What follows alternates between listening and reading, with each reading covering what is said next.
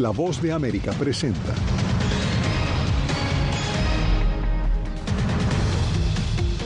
El secretario de Seguridad Nacional anticipa numerosas deportaciones a solo días de la derogatoria del título 42. 80 mil dólares de recompensa y un enorme dispositivo de búsqueda disponen autoridades de Texas tras el asesinato de cinco migrantes hondureños. Además, Paraguay le da nuevamente la presidencia al candidato del Partido Colorado en el poder desde 1947. Y un tercer banco estadounidense colapsa en menos de dos meses.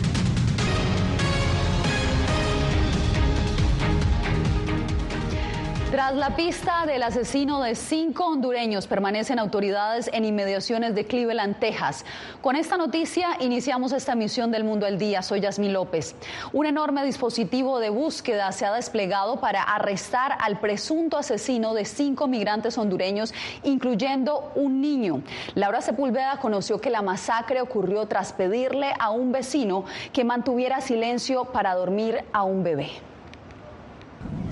Éramos 15 los que estábamos ahí y de los 15, de hecho, se fue mi hijo de 9 años y mi, y mi esposa de, también. Y dos personas que, que murieron protegiendo a mi hija de dos añitos y medio, a mi hijo de, de un mes y medio, lo protegieron con un montón de ropa. Él es Wilson, uno de los sobrevivientes de la masacre registrada este fin de semana en Cleveland, Texas, a las afueras de Houston, en la que cuatro adultos y un menor perdieron la vida. Una de las víctimas salió de la casa y dijo, oye, tenemos un bebé pequeño que está tratando de dormir. El hombre dijo, dispararé en el patio delantero. Voy a hacer lo que yo quiera en mi propia residencia. Él es de México. Las víctimas eran de Honduras. Francisco Oropesa, de 38 años, ha sido señalado como el presunto responsable. Alrededor de 200 policías lo buscan y las autoridades ofrecen recompensa por su captura. Anunció una recompensa de 50 mil dólares por información sobre el criminal que mató a cinco inmigrantes ilegales el viernes. También ordené que Operación Lone Star esté atenta. La sumatoria de recursos ofrecidos por autoridades ha aumentado la recompensa a 80 mil dólares. A la fecha, según datos compilados por la organización Gun Violence Archive, en 2023 se han registrado 184 tiroteos masivos, la cifra más alta desde 2016. Al menos 16 de esos tiroteos han tenido lugar en el estado de la Estrella Solitaria. Laura Sepúlveda, Voz de América, Austin, Texas. En Honduras, familiares de los migrantes asesinados exigen que Estados Unidos aplique todo el peso de la ley, mientras el gobierno de ese país anunció que brindará la asistencia necesaria para repatriar los cuerpos. Óscar Ortiz tiene los testimonios. El canciller Enrique Reina aseguró que el consulado del país centroamericano estaba en contacto con las autoridades en Texas para exigir respuestas sobre el asesinato de cinco migrantes hondureños. Sus familiares en Honduras piden todo el peso de la ley para el responsable. Es duro uno perder sus hijos, pero ¿qué se va a hacer? Pues con ayudarme para comprar esta champita aquí que venden aquí. Tiene dos niños, uno de ocho y de ocho meses y el otro de, de seis meses. La Cancillería hondureña afirmó que planean reunirse con los hondureños sobrevivientes y sus familiares para generar el apoyo en conjunto entre Estados Unidos y Honduras. El experto en migración Ricardo Puerta hace un llamado al gobierno de Honduras a generar políticas de cambio para mitigar la migración irregular. Honduras no puede estar satisfaciendo necesidades de Estados Unidos ignorando la necesidad que tiene aquí. ¿Cuál es, cuál es el truco? ¿Dónde está la solución? Asistir las dos, atender las dos. ¿Cómo podemos empezar? Por las necesidades de Honduras y con lo que sobre, con lo que no vamos a utilizar, ¿cómo podemos mandar eso para Estados Unidos? José Yanatán, Sonia Argentina, Diana Velázquez, Obdulia Medina, así como un menor de edad, perdieron la vida por el ataque armado del tirador identificado como Francisco Oropesa, de nacionalidad mexicana, quien continúa prófugo, y el gobierno de Estados Unidos ofrece una recompensa por su paradero. Oscar Ortiz, Voz de América, Honduras.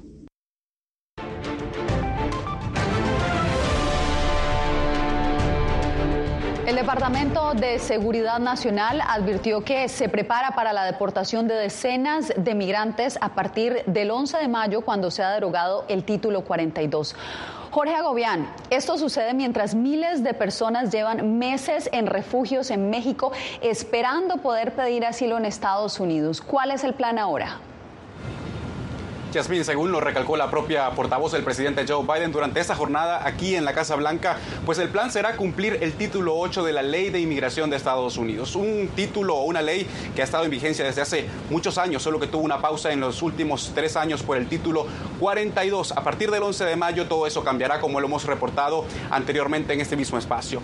Lo que se espera, y para hacerlo en lenguaje sencillo, según han dicho los propios funcionarios de la administración Biden, es se esperará mayor, mayor deportación y mayor repatriación. Y estos procesos, aseguran, se harán de manera express, teniendo en cuenta que ya en los últimos seis meses el número de deportaciones desde Estados Unidos fue bastante alto. Más de 1.2 millones de migrantes fueron deportados por intentar cruzar la frontera estadounidense de manera irregular durante la primera mitad del año fiscal 2023. Las estadísticas del Departamento de Seguridad Nacional son develadas a tan solo días de la entrada en vigor del título 8 de la Ley de Inmigración de Estados Unidos que establece consecuencias y procesos de repatriación acelerada. El título 42 no establece una consecuencia de inmigración. El título 8 del Código de Estados Unidos sí lo hace. Si una persona es deportada bajo el título 8, se encontrará con una prohibición de al menos cinco años para su readmisión al país. En entrevista con la cadena NBC, el secretario de Seguridad Nacional Alejandro Mayorkas advirtió que podría haber un gran número de personas intentando llegar a la frontera sur. Y ante ese panorama, este lunes la ciudad fronteriza de El Paso, Texas, declaró el estado de emergencia. Calculamos que hay entre 10 y 12 mil personas que están listas para venir el 11 o 12 de mayo.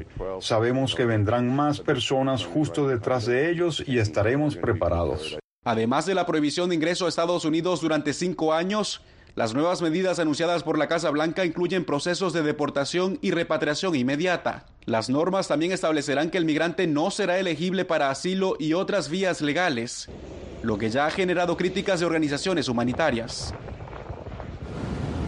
La palabra clave son vías legales en estos días por parte de la administración Biden. Esas vías legales, según han dicho funcionarios a la Voz de América, pues contemplan, entre otras cosas, visas de trabajo, visas de humanitarias y de reencuentro familiar para algunos ciudadanos, entre ellos colombianos y guatemaltecos. Por otro lado, también aseguran estarán disponibles más citas a través de la aplicación CBP One en la frontera para que un migrante pueda eh, solicitar una cita y ir a una, e ir a una puerta de eh, inmigración en Estados Unidos de manera legal y ordenada. Jorge, y mientras estos migrantes esperan, enfrentan múltiples obstáculos. Uno de ellos sería la escasez de agua que enfrentan en la frontera norte de México. Vicente Calderón estuvo en un albergue en Tijuana donde niños y adultos que buscan refugio en Estados Unidos están varados y sin acceso al baño. La gente espera algo del agua que quede en los tinacos de este albergue para migrantes. Sí, ha habido bastante escasez de agua, ya imagina, ya son 10 días que tenemos de estar sin agua. El Estado anunció que más de 600 colonias de Tijuana quedarían sin servicio mientras reparaban una fuga en un acueducto.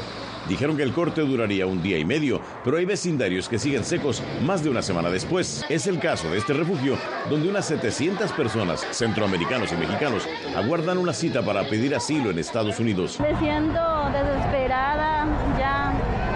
bañarme así. Por eso protestaron ante la autoridad estatal. Necesitamos agua para bañarnos, para lavar los baños, los niños están enfermos. Lo que sí llega es la factura que normalmente asumen las ONGs que sin subsidio del gobierno albergan a los migrantes gracias al altruismo de ambos lados de la frontera. Vas a ser famoso por venir a cortar el agua al, albergue. En otros albergues han cortado el agua por falta de pago. Tras la protesta, las autoridades anunciaron la creación de un decreto que exentaría del pago del agua a algunas organizaciones de la sociedad civil, como esta que da apoyo a los migrantes. Hay ciertos requisitos, pero mientras les enviaron camiones cisterna para que llenaran sus cubetas. Pero tenemos reincidencia de falta de agua, estamos mandando pipas, estamos atendiendo. Aún así no todos alcanzan. Para lavar sus platos y cubrir otras necesidades, esta joven tuvo que comprar agua embotellada. Sale bien caro, demasiado caro. Bañarse es un lujo por el que hay que esperar. Vicente Calderón, Voz de América, Tijuana. En el estado de Florida hay preocupación por la posible aprobación de una ley estatal que penalizaría a cualquier persona que brinde asistencia a migrantes sin documentos, incluso si los transporta. José Pernalete nos dice que si la Cámara la aprueba y tiene la firma del gobernador, la ley entraría en vigor el primero de julio. Grupos que defienden libertades civiles en Florida advierten sobre el potencial arresto de personas que lleven a bordo de sus vehículos migrantes sin documentos si ingresan al estado y son interceptados por agentes policiales. Una propuesta que podría convertirse en ley. Lo mismo le puede pasar a un profesor que salen con un viaje fuera del estado con los jóvenes. Si hay jóvenes indocumentados, ese profesor porque lo que dice el, el bill es que si a sabienda alguien entra sabiendo que es indocumentado al Estado, puede ser cargado con delito. El proyecto SB 1718 del Senado de Florida ha sido cuestionado desde su introducción. Lo comparan con una ley en Arizona conocida como Muéstrame los papeles, la SB 1070 en 2010. Esta norma alejó a la comunidad migrante de esa jurisdicción e impactó en la economía del estado, de acuerdo con la coalición de inmigrantes de Florida. La senadora republicana Ileana García, legisladora de la Cámara Baja de Florida, ha declarado que la norma busca impedir la inmigración ilegal y evitar el tráfico humano. Además, atribuye las críticas a la partidización de activistas. La legislación en consideración es para prevenir el uso de tarjetas de identificación ilegales en Florida con el fin de prevenir la trata de personas y poner fin a los abusos por parte de personas sin escrúpulos que se aprovechan de los más vulnerables. José Pernalete, Voz de América, Miami. En Paraguay, los votantes respaldaron la continuidad del gobernante del Partido Colorado al escoger a su candidato Santiago Peña como el presidente para el próximo periodo presidencial. La periodista Emil Aponte de nuestra cadena afiliada en Paraguay, Telefuturo, nos preparó el siguiente informe y con más del 42% de los votos escrutados, 15 puntos para arriba, Santiago Peña del Partido Colorado ganó la presidencia de la República ante su adversario Efraín. El 27% de los votos escrutaron. Como tercera fuerza subyace la figura de Cruzada Nacional en representación de Paraguayo Cubas. En el contexto de las elecciones en Paraguay, finalmente el Partido Colorado logra su hegemonía a nivel nacional, no solo con la presidencia, sino en ambas cámaras del Congreso, donde de acuerdo a los primeros primeros cálculos, estaría logrando mayoría propia en ambas cámaras del Congreso, tanto en el Senado como en la Cámara de Diputados. Y a nivel departamental, en los 17 departamentos del país, logró en 15 gobernaciones la victoria. La justicia electoral desde este lunes inició con el plan de juzgamiento de las actas electorales, ya que es la instancia encargada del proceso de juzgamiento de las actas electorales. Como último tramo será el máximo tribunal electoral del país quien tendrá la decisión definitiva a finales del mes de mayo para la proclamación de las nuevas autoridades que tienen que asumir a partir del 15 de agosto de este año. En Paraguay no hubo controversias tras conocerse los resultados preliminares a cargo de la justicia electoral. Los principales candidatos agradecieron el hecho de haber participado ampliamente en materia electoral por la masiva concurrencia de los electores en los locales de votación y por el otro lado aceptaron el veredicto del pueblo, felicitando al ganador Santiago Peña por el Partido Colorado para la presidencia de la República. Desde Asunción, Paraguay, Emil Aponte para La Voz de América. Aumentan las muertes por sobredosis de fentanilo en el condado más grande de Texas. Las autoridades hacen un llamado a los padres de familia.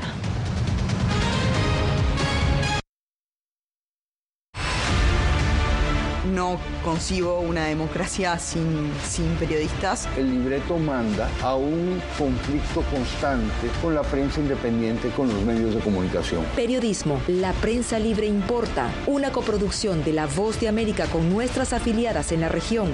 Se ejerció esta profesión con mucho eh, miedo. ¿Cuántos periodistas van muertos ya? Por decir la verdad. Disponible en vozdeamerica.com. Algo he aprendido estos últimos años y es el darme cuenta de que nosotros podemos planear todo, pero que la vida tiene cosas para vos que no te imaginas. Me duele porque estoy aquí por ese país que hoy me quitaron. Yo siempre he dicho que la libertad está en la mente Y el hecho de que tu cuerpo esté en un lugar no significa que no sos libre. Siempre me sentí libre, incluso estando presa me sentí más libre, porque pude darme cuenta que si estaba ahí es porque realmente he elegido qué hacer con mi vida. En tiempos de cambios, cuando el mundo parece incierto y lo que escuchamos no refleja lo que vemos, buscamos la verdad. Cuando nos cuentan solo una parte de la historia, perdemos la confianza. En momentos de crisis, nuestros sueños, esperanzas y deseos de un mejor mañana dependen de una prensa libre. En La Voz de América te traemos las historias que la gente se arriesga a ver. Conectamos el mundo y lo unimos con la verdad.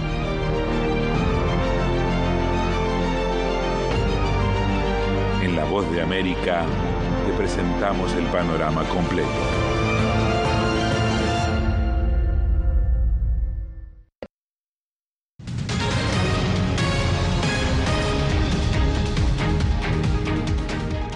Reguladores federales tomaron posesión del banco First Republic, el tercero que colapsa en dos meses en Estados Unidos.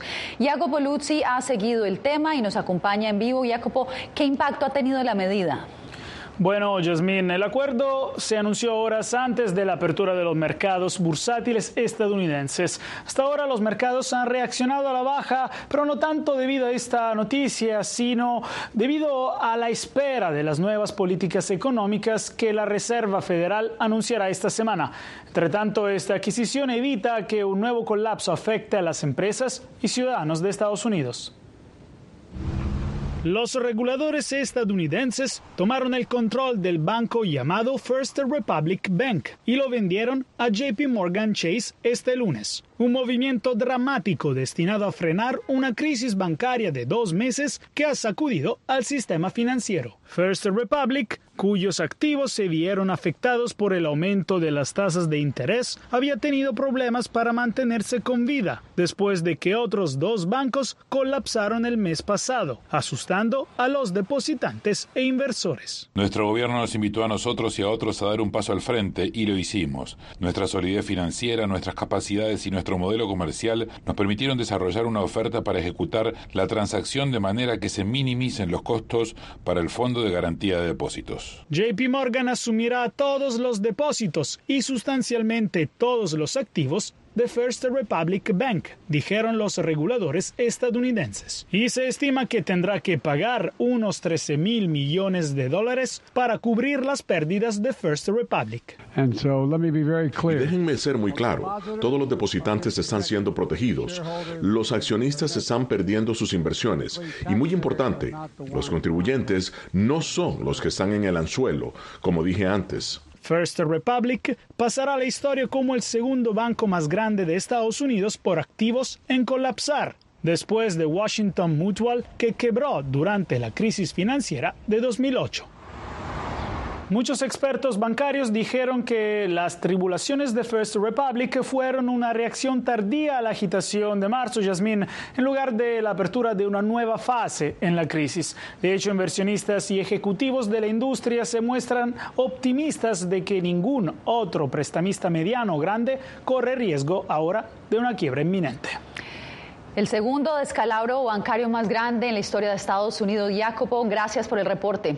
Bien, y cambiamos de información. Las muertes por sobredosis de fentanilo se han incrementado en el condado Harris, el más grande de Texas. Las autoridades aseguran que están tomando medidas para combatir el problema. María del Pilar, Pilar Hans nos, nos informa desde Houston. El fentanilo es responsable de casi la mitad de las 1.096 muertes por sobredosis en el condado Harris reportadas en el 2022. El doctor Joseph Barón habla sobre la situación en los hospitales. El número de sobredosis por fentanilo ha aumentado de una manera exponencial en los Estados Unidos. Por ejemplo, en el estado de Texas hemos tenido casi un 800% de aumento en el número de visitas a la sala de urgencias Este opioide es casi 50 veces más fuerte que la heroína y 200 veces más poderoso que la morfina. Una sola pastilla puede ser mortal, según autoridades que anunciaron la formación de un grupo de trabajo para combatir el problema y el objetivo son los traficantes.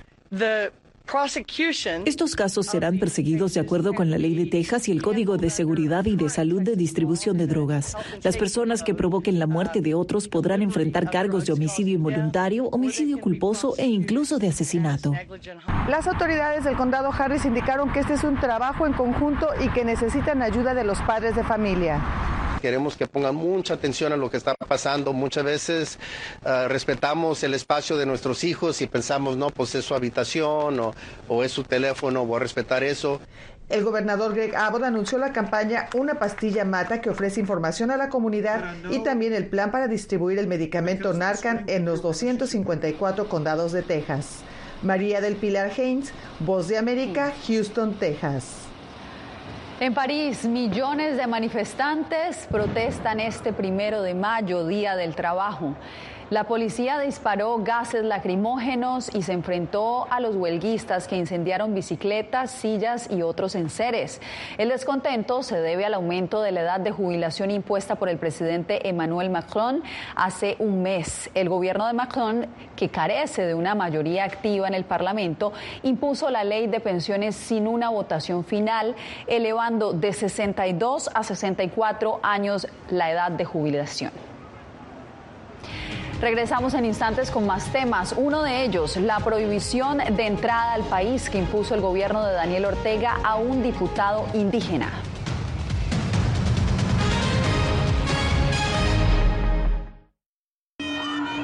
Nunca pensé pasar dos años y siete meses en la prisión por nada más pensar diferente a las autoridades de Nicaragua. Una vez que bajamos del avión, acá en Estados Unidos, en Washington, nos damos cuenta que estamos libres porque no sabíamos si también veníamos a una cárcel, no sabíamos nada. El cuerpo como que siente el aire puro, la diferencia a estar en una prisión, ¿verdad?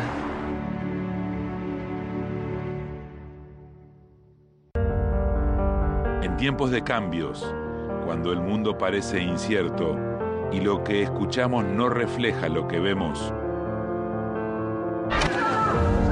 buscamos la verdad. A través de la pantalla de la... Cuando nos cuentan solo una parte de la historia, perdemos la confianza. En momentos de crisis, nuestros sueños, esperanzas y deseos de un mejor mañana dependen de una prensa libre. En La Voz de América te traemos las historias que la gente se arriesga a ver. Conectamos el mundo lo unimos con la verdad.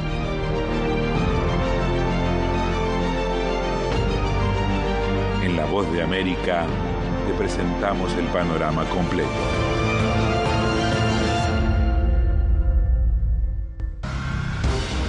Actualidad. Vamos a ver otra cepa nueva y otra cepa nueva. Análisis. En realidad, mucha de esta gente va a quedar parada de nuevo y va a ser una tragedia humana. Debate. Dejen la obsesión. La obsesión la tienen ustedes. Con la información más allá de los titulares. El tema energético es algo que se está analizando. La inflación es un problema global. 30 y 50 metros están ya las tropas. Su respuesta, doctor. Todas las semanas por La Voz de América.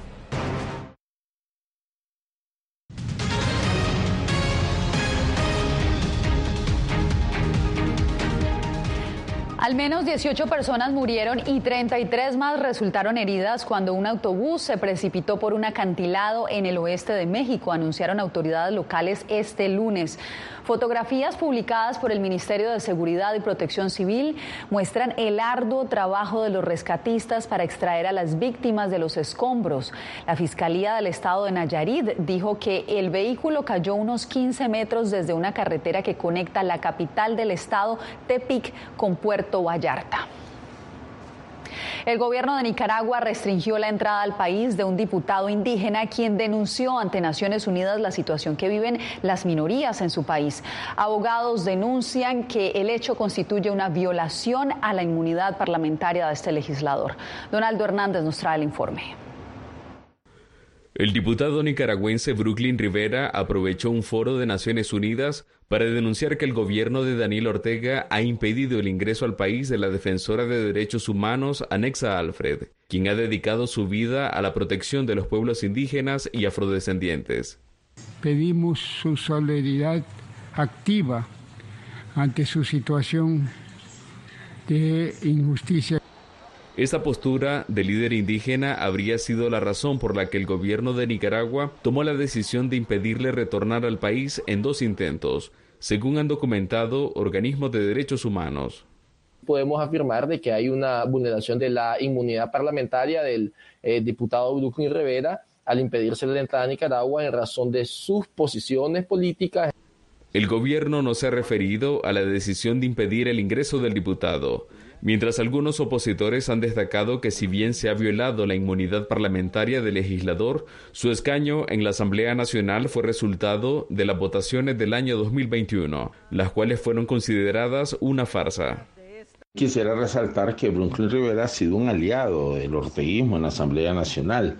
Esto deja claro que no hay nadie que esté inmune. El diputado del partido indígena Yatama no es el primer nicaragüense a quien se le niega el ingreso. A decenas de activistas, abogados, opositores y periodistas también se les ha negado retornar al país. Donaldo Hernández, Voz de América. Al volver hablamos del auge de drones submarinos, que ahora no solo grandes compañías los operan. Ya regresamos. No concibo una democracia sin, sin periodistas. El libreto manda a un conflicto constante con la prensa independiente, con los medios de comunicación. Periodismo, la prensa libre importa, una coproducción de La Voz de América con nuestras afiliadas en la región.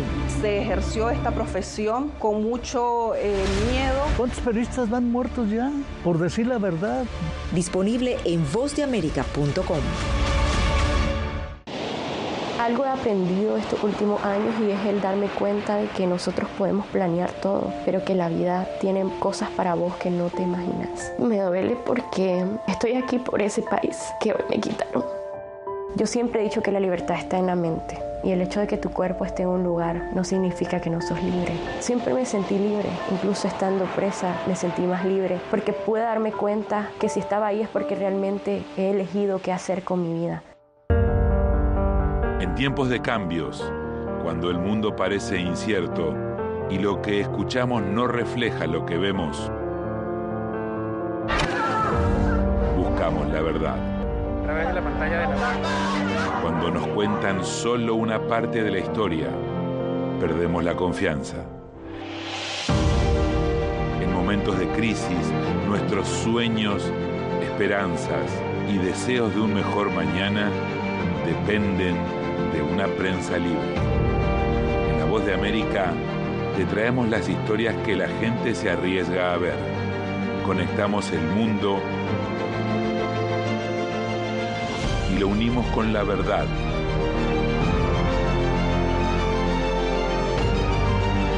En La Voz de América te presentamos el panorama completo.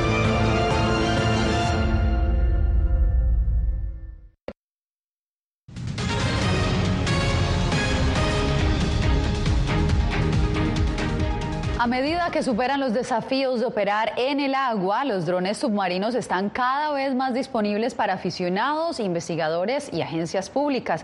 Belén Mora nos muestra. Jesuit Robotics, un equipo de robótica de una escuela secundaria de Sacramento, California, ha diseñado vehículos operados a distancia durante más de una década. Nosotros mismos desarrollamos las pinzas, las cámaras, nuestros sistemas de flotabilidad ajustables modularmente. Recientemente, en una competencia en Long Beach, California, exhibieron este dron submarino llamado Manatee, que puede mapear naufragios o trabajar en proyectos ambientales. Tenemos nuestro software personalizado de inteligencia artificial para la detección. Un reciente descubrimiento que cautivó a muchos fue el del barco Endurance, que se hundió en aguas antárticas en 1915. Ese esfuerzo costó aproximadamente 10 millones de dólares. Sin embargo, los vehículos robotizados, que son operados de manera remota, han tardado en despegar entre los aficionados. Varias empresas emergentes están realizando cambios de diseño y agregando tecnología para que los drones funcionen mejor bajo el agua y reduzcan los costos. De que cualquiera o más personas sean ese explorador, esa persona que entiende lo que sucede en su entorno local, es realmente importante. A diferencia de los drones aéreos, la tecnología aún tiene que resolver el problema de las comunicaciones submarinas. Por ahora, estos drones están controlados por una correa. Belén Mora, Voz América. De esa manera llegamos al final de esta emisión. Les informó Yasmín López. Los espero mañana para una nueva emisión.